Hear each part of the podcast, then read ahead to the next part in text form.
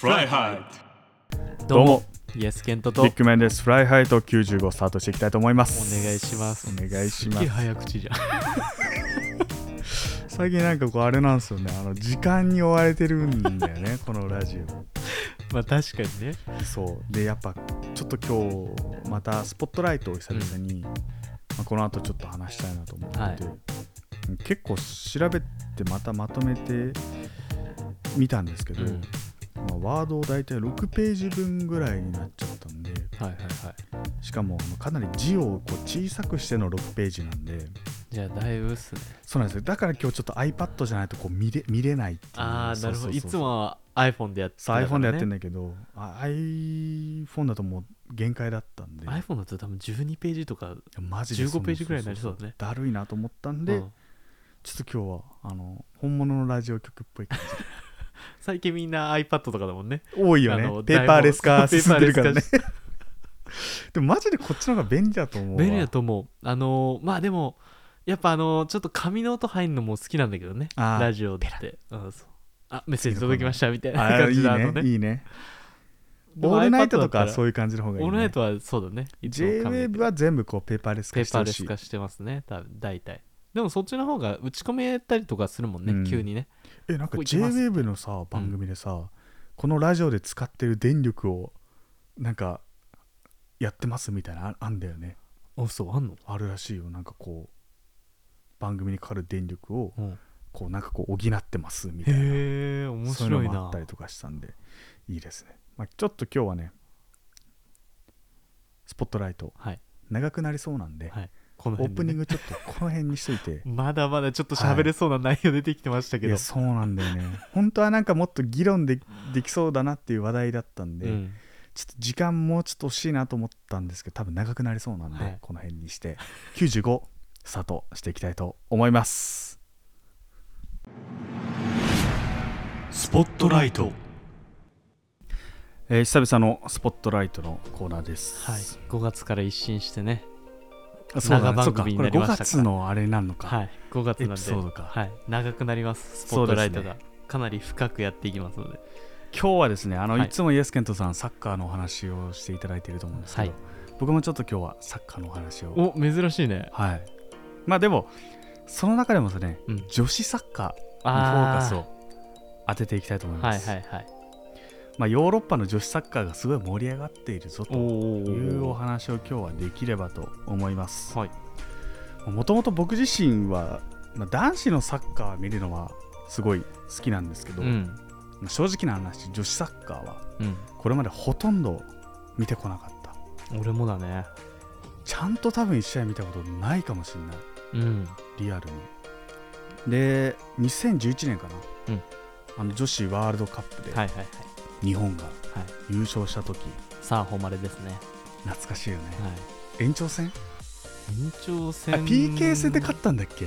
いや延長ギリギリとかであれじゃなかった。ヘディングで決めた記憶はあるんだけど。そう。コーナーあれから合わせて。PK だ。で最後あの今のキャプテンが PK で決めて勝ったんだよね。今のバイエルンに行った。えーっとリオンからバイエルンに行った。女のなんだっけ？ショートカットの僕の人だよね。そうです。そうですリオンであれだよね。そうわるあのー熊谷咲あそうそうそうそう。そう そうだ出てきた出てきた。そう CL をうん。何度も優勝しているそうそうそう。彼女ですね。でまあその時も初優勝した時僕らイギリスにいたんで。あそっか。全く見れなかったですし日本の盛り上がりを感じることができなかったっていうのもあって、まあ、サッカーの母国そのイギリスでさえ10年前の当時は女子サッカーを見る人なんて本当一握りだったんじゃないかなってうんいううふうにん。思います、しかしですね今では今年の3月27日なんで、まあ、約1ヶ月前に行われたマンチェスター・ユナイテッドの女子チーム対エバートがリーグ戦で対戦したんですけど、えーマンチェスター・ユナイテッドの本拠地オールド・トラッフォード・スタジアムにですね。2万人が詰めかけるほど。おーかなり入ってるね。入ってるんですよ。成長していると、まあ、今日はですね今日はまあその中でも成長著しいスペイン女子サッカーを取り上げていきたいとはいはいは思います。えなんかそういう話題最近聞いたことある？いいやないかな。女子サッカーの話題で最近聞いたのだとスパイクの広告で、えーアディダスが女子選手をこうフォーカスというか昔はもそうなんだ。う男子サッカー選手しか載せてなかったのを、ちょっと女子にもあっていうところででアディダスがそういう商品開発というかの段階でもう女子選手にもちょっとこうフォーカスを当てれるようなあものを全然知らなかった。あそうなんだ、うん。確かに今までだったらメッシとかポグバのイメージだったもんねそうそうそう。だけど、どその最近出したあのプレデタうん、の広告は女子選手も出てる。も出てるっていう、へえそうなんだ、うん。まあちょっとね話は違うんですけど、はい。3月に開催された女子チャンピオンズリーグのはいはいはい。準々決勝、うんバルセロナ対レアル・マドリードのエル・クラシコの対戦になりました伝統の一戦。でその時バルセロナのホームスタジアムカンプノーでは観客数なんと9万1553人。ほぼ満席じゃないの、満員。ほぼ満席。でこれを記録がですね女子プロサッカーの観客動員数における世界記録となったと。すごいねまあ世界記録となったんですけど翌月に開催された女子チャンピオンズリーグの今度は準決勝ね、うん。えレアル・マドリード倒した後の準決勝のファーストレグの試合ではえドイツのチームボルスブルクと対戦しました、はいはいはい。でバルセロナが5対1で大勝を飾ったこの試合では9万1648人の観客を動員。クラシコよりもわずかですけど95人多く来場し1ヶ月経たずして世界記録を塗り替えたすごいね。というような出来事がありました。ボルスブルグ結構女子強かった気がするね。ドイツって強いイメージあるんだよね、ドイツとかフランスのチそうそうそう。ームとかねであとやっぱ男子とちょっと違うんだよね。ち強いチームも。あそうそうそうそうリヨンとかだって全然男子だとそうまあ強いけどそこまでなんか CL で優勝できるチーそうムまでは行ってなかったりとかね。するからでもバルセロナはね、まあ、ちょっと最近男子が、そうだね。よ弱いというか。そうなかなか成績のせ、うん。残せてないですけどね。でもやっぱこの数って男子が試合やるよりもお客さんが入っている、うん。まあ、最近だとその男子のバルサの方は成績不振から空席も目立つようになっている、うん。中でこの女子チームの熱気は本当に想像を絶するものがあるなというふうに思います。はい。このウエファウーマンズチャンピオンズリーグ女子チャンピオンズリーグって僕言ったと思うんですけど、これはダゾーンがですね。2025年まで日本のみならずグローバルに独占映像配信パートナーとなっているほかあそうなんだ。YouTube を通して無料放送も行っている。へえでダゾーンによるとこのような女子サッカーの人気上昇傾向っていうのはこのチャンピオンズリーグのグループリーグ予選の時からうん。えーフランス、イギリス、スペイン、ドイツ、アメリカ、イタリアを筆頭に210カ国以上で見られて1400万再生達していると、まあ、その中でも特にスペインでの視聴が多かったと、ああそうなんだ。うん。でなんでこんなここまでヨーロッパで女子サッカーが盛り上がっているのか、うん。まあ、その答えはちょっと後ほど説明させていただくんですけど、このバルセロナの試合に限って言えば、まあ、3点要素が挙げられるかなというふうにうん。言われてます、そのクラシコで9万人、ボルスブルク戦また9万人入れた、うん。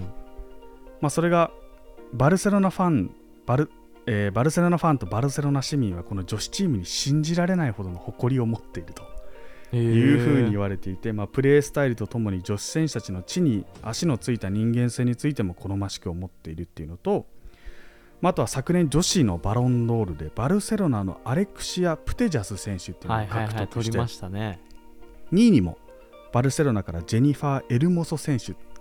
全然僕ちょっと存じ上げなかったんですけど、はいどちらも存じ上げないですけど まあ取ったのはなんとなく分かってましたね。まあ、だからバルセロナの選手がものすごく世界で活躍しているよっていうのと、まあ、去年リーグ戦で144ゴール8失点26試合全勝とすごいね。圧倒的な強さをこのスペインリーグで誇っているっていうので、まあ、現地のサポーターはそれに酔いしれているという部分があるのが1つ目、で2つ目がですね試合の宣伝が至るところで行われたともう本当試合が行われることを知らないことの方が難しいぐらい、うん。まあ、そのバルセロナ市内でプロモーション活動みたいなのが行われていた。へで3つ目がチケットが安かった。えなるほど。だいたい日本円でいうと1200円から2000円弱ぐらい。安いね。安いんだよね。男子のクラシコは一番安いチケットでもその10倍以上うん。はするから、まあい一回カンプノ行ってみたいなみたいな人とか、うんうんうんちょっと気軽に行けるこうムードがあったっていうのが、まあ、挙げられていると、うん。こんなにお客さんが入っているように。まあ、今はこうしてお客さんも入って順風満帆、えー満タンなスペイン女子サッカーもですね、はい。やっぱりローマは一日一日にしてならずという言葉がある通りねうん。ここまでの道のりはかなり険しかったんですね。そうでしょうねあのースペイン国内で女子サッカーが認知されるきっかけになったのは、うん。2015年。最近ですね。カナダワールドカップにこの女子スペイン代表がワールドカップ初出場を果たした大会。あそこで初出場なんだ。そう、まあ確かに結構最近じゃない？うん、女子の強いチームっていうとやっぱアメリカカナダらへんが強いなっていう印象ヨーロッパだとドイツとかが強いイメージあったもんね、まあ、やっぱり男子チームはまあ歴史が古いと言われ1934年のイタリア大会に出場したことと比べると、うんかなり大きな違いがあるな、う。ん。まあ、この大会で初出場したことで国内メディアは盛り上がってたんですけど、うん。あの注目は集まったものの本大会では1分け2敗の最下位でグループステージあっけなく敗退してしまいました。なるほどで半ば信じがたい話ではあるんですけど大会2ヶ月前からですね一つもテストマッチを組まずに。えすごいね。逆にすごいねそれは。気候対策もなく初戦の前日に現地入りしたというこの怠慢ぶり。そりゃ勝てんわ。そう。でチームスタッフによる対戦相手の分析は全く当てにならなくて選手たちがが自ら映像を入手して対策を話し合うほどのレベルだったとなるほど。だからそこまで女子サッカーに対して力をいあのスペインですら入れてなかったということですね。本当だよね。世界有数の指導メソッドを持っているはずうんのスペイン。の女子サッカーはまだそんなレベルだったと、うん。で大会直後にはですねあのメンバーに選ばれた23人全員がこのイグナチオ・ケレダ監督っていう、まあ、27年間スペインの女子サッカーの監督を率いてたうん。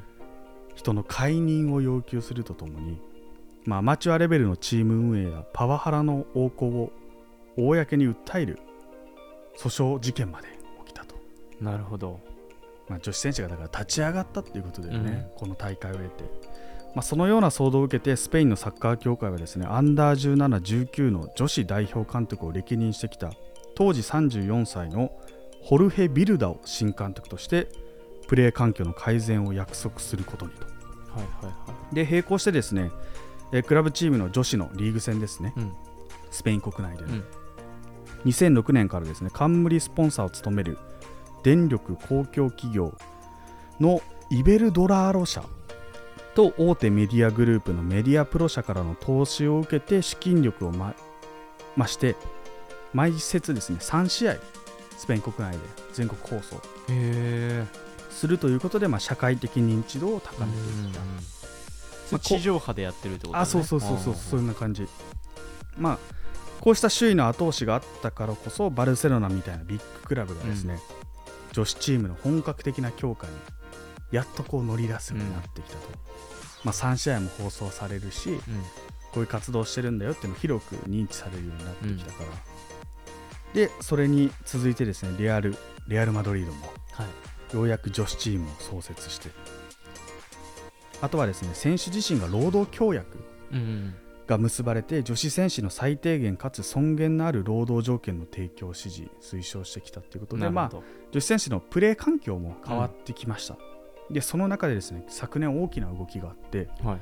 2021年7月15日にですねスペイン政府のうん。スポーツ上級委員会 CSD 日本でいうとスポーツ庁みたいなものうん。文部科学省の中にあるスポーツ庁みたいなところが、まあ、その政府機関が女子一部リーグをプロリーグにするとはいうのを発表して、えー女子一部リーグのクラブにですね2770万ユーロ日本円でいうと約37億円相当の補助金配布を発表したと、まあ、競技に必要なインフラの整備ごいねうんうん。スタジアムだったり、まあ、あとは競技の質平等性持続性の基準を保障することを目的として23年の12月末までうん。こういった補助金が配られますよと。なるほど。もうスペイン政府が一丸となってうん。女子サッカーを盛り上げていきましょうっていうような今動きになっている。でこの CSD ですね。スペインスポーツ上級委員会の事務局長であるアルベルト・ソレール氏はですねはい。スポーツにおける男女平等を目指す私たちにとって女子サッカーはその原動力となるべき存在ですと発言している、まあ、女子サッカーのクラブはプロリーグに適合させるためにかなりの資金をうん。得ることになりますので今後23年の間にリーグが安定して成長し、まあ、リーグ自体がもう自ら利益を利益をね、うん。こう生み出していけるような仕組みにすることを目指していると、なるほど。まあ、その手助けを政府がしますようんっていうような動きになっている、でその中でもですねあの今スペインのラリーガと言われるその男子のはい。国内最高峰のリーグ戦で戦っているレアル・ソシエダというチームがあるんですけど、このチームはですねすでに女子サッカーチームへの大き大規模な投資を発表しています、へえークラブハウス施設にですね女子サッカーチームがホームとして使用する新スタジアムを建設する予定。えおおすごいね。でスタジアムの隣に新しい建物の建設も予定されていて、その大部分はですねその女子サッカーと、うん。あとは女子ホッケーチームを持ってるんだよねレアル・ソシエダってへえ結構ホッケーバルセロナも多分持ってるのかな？バルセロナはねフットサルとバレーボールチームとかも持ってたそうバスケも持ってるんだよね、結構そういう総合スポーツクラブみたいなのがスペインは、あるね。ドイツも含めて多いんだけど、日本でいうと FC 東京とかねバレーボールチームとかあるかあら、ね、のあれでもね売っちゃったんだよあそうなん。つい最近発表されたの。あそうなんだ。どこが買ったんだっけ？ネイチャーメイドが買ったの。へそう東京ガスがこう売っちゃってだから新体制になって変わっちゃったそうなんだ。でも最近だとさベルディだと野球チーム持ってたりとか。ああそっかやってビるね。ーチサッカーか。ビーチサッカーやってるね。もやってたりとか、結構そういう湘南ベルマーレもそうだもんね昔からね。フットサルもやってたしね、やってたね。うん。まあ、そその中のスペインだとそのレアル・ソシエダがかなり力を入れてそういそういったところにまあ投資をしていくと、うんうん。でこのレアル・ソシエダのジョキン・アペリバイ会長っていう人はうんはい。このプロジェクトの発表会で構造的には女子チームと男子チームは全てにおいて対等になるとうん。繰り返し述べたと。うんうんうん。もうここでヨーロッパのサッカーがなんで発展してきたのかっていうのははい。もう答えわかると思うんですけど。男女平等ってところですね。そうなんですよ。やっぱヨーロッパではここ数年男女平等に対する社会的な流れがどんどん強くなっていて、うんまあ、その影響はスポーツ界にもやっぱあの出てきていると。でさっきイエスケントが言ってたように、うん。ナイキとかアディダスといったスポーツメーカーにとってはやっぱプロモートの対象としてうん。女子スポーツをサポートするっていうのは非常に費用対効果が高いとうんうんうん。いうふうに言われていて、まあ、実際こうしたプロモート活動によってバルセロナのようにスタジアムが満員になることもあったり、女子サッカー注目を集めることが、まあ、今できてますし、企業にとってはこれ以上ないイメージアップにもつながるというふうになっております。やっぱりスペインのようにお金が動くようになると今度はそこから育成への投資が行われるようになって、確かまあ、各クラブ、協会がこれまで以上に女子サッカーへ力を入れ出し小さい頃から理想的なサポートを受けて育つ選手が増えてくるんじゃないかなと、実際結構アンダー世代でスペインって強いらしいね。に女子も？女子も。へえワールドカップとかでもコンスタントにいい結果を今残しつつある。そうなんだ。っていうのと今男子サッカーだけを教えてたけど今はその指導者うんうんうん。いい指導者たちが女子サッカーにも流れてきてるっていうような動きもあって、すごいね。うん、取り組みがやっぱ違うね。そうなんですよね。でやっぱりこの女子フットボール界を後押しする近年の傾向はスペイン以外にも見られてて、うん。あの冒頭で最初言ってた女子のチャンピオンズリーグにはあの大手クレジットカード会社のビザはいはいはい。が参入したりとかおおあとは強化に乗り出したそのイングランドでは、ーうん。大手銀行のバークレイズはい。がトップリーグのスポンサーになった。昔バークレイズプレミアリーグっていう名前だったもんね。そうだから今とあれもねあのロゴも違かったからね肩そうなんについてだよねちゃんとバークレイズって入ってましたからねそ昔は。のバークレイズは今女子サッカーを。なるほど。そっちにったのね。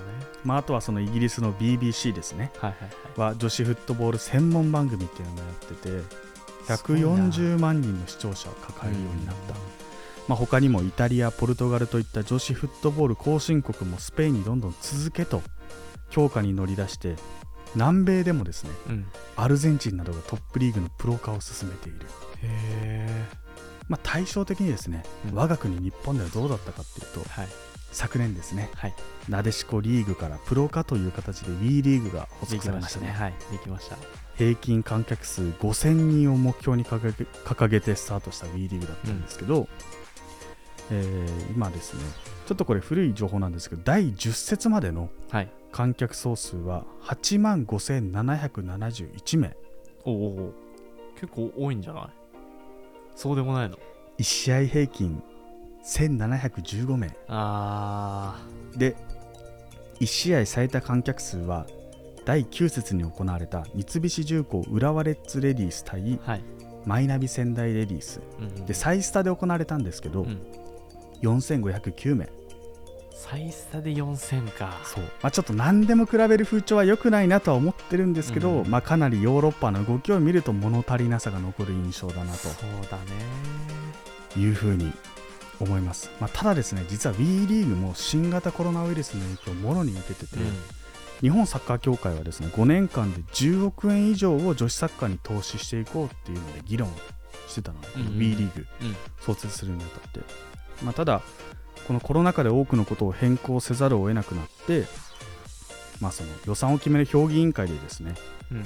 その10億円の予算を変更してコロナウイルスの対策費として7億円。はい女子サッカーに対して3億円の予算を残したっていうので、まあ、コロナ対策って今は本当に重要な課題になってたんだけどまあ、予算が当初の3分の1になってしまって、はいはいはいまあ、試合開催時のこうプロモーションとかうん。原資とか人的リソースっていうのが制限されちゃったっていう影響もねあるんですね。難しいね。女子スポーツがテレビ放送っていうのがないからね。 DAZN では独占してますけども、うん。YouTube でもライブ配信やってんだよね、うん。リーグってね。1000人ぐらいいつもなんか見てるイメージがある。ああそうなんだ。毎回チェッククしてるんだけど、難しいねそこまあ、でもこうやっぱ一つ疑問に残ったのがう、ん。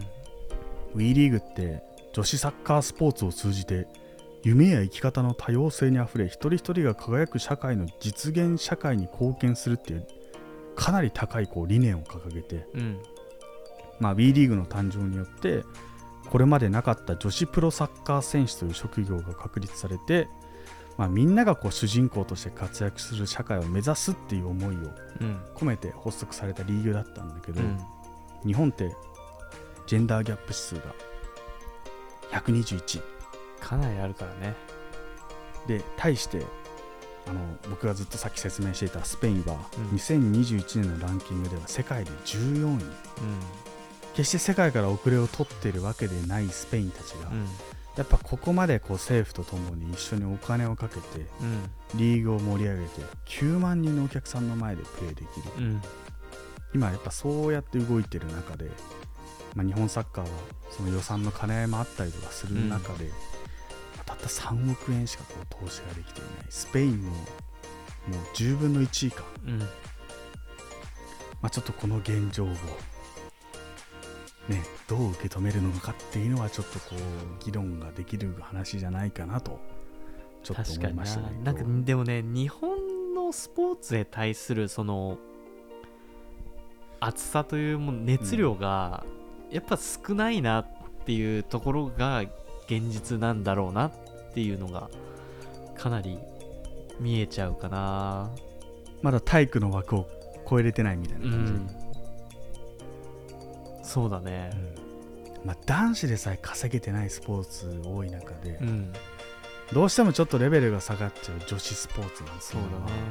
もっと大変だよね。難しいね。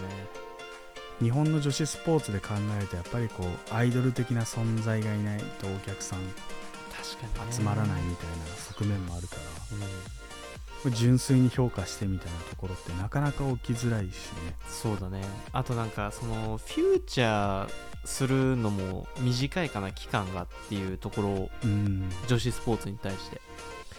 だサッカー女子サッカーでいうとやっぱそこのワールドカップの後でどういう取り組みをするかで多分もっとファンが増えてたというかキープ維持できてたと思うんだけどそれが今全然フューチャーされないニュースにもならないっていうところでファンがあまり増えないんじゃないかって思うしソフトボールもそうだと思うんだよね。オリンピックで金メダル取りました。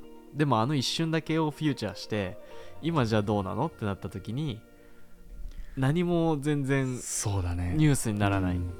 どこでいつ試合行われてるのか分かんないもんね、だからそういうところをもうちょっとその長期的に見てあげてニュースに取り入れてあげる。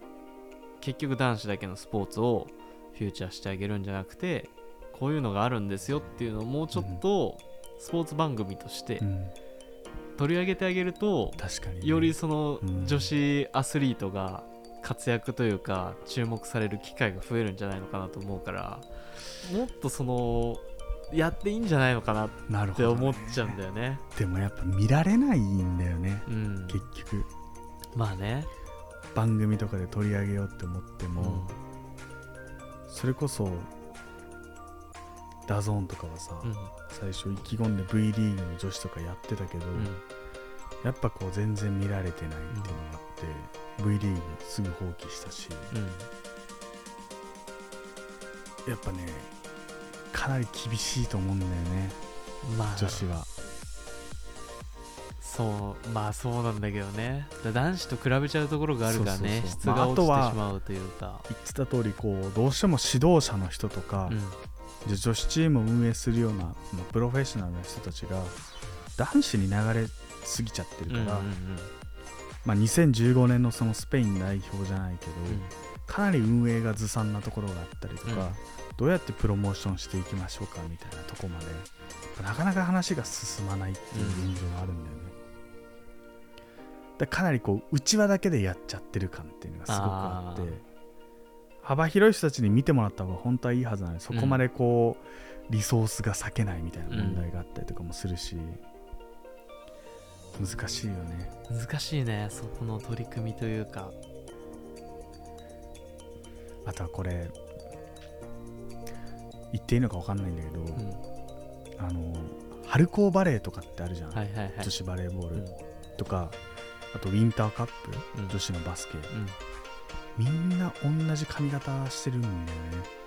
ああまあ単発。ショートヘアの感じ、でも俺大学を卒業するときに、うん。えロスの地元の高校のバレーボールとうん。あとは大学のスタンフォード大学対 USC ってスタンフォードで当時女子で一番強いバレー部持ってるとこがあったんだけど、うん。それ見に行ったらやっぱりみんなこう個性あふれるよ容姿だったりとか、うんうんまあアメリカっていうのもあるからみんな髪色もいろいろだしうん。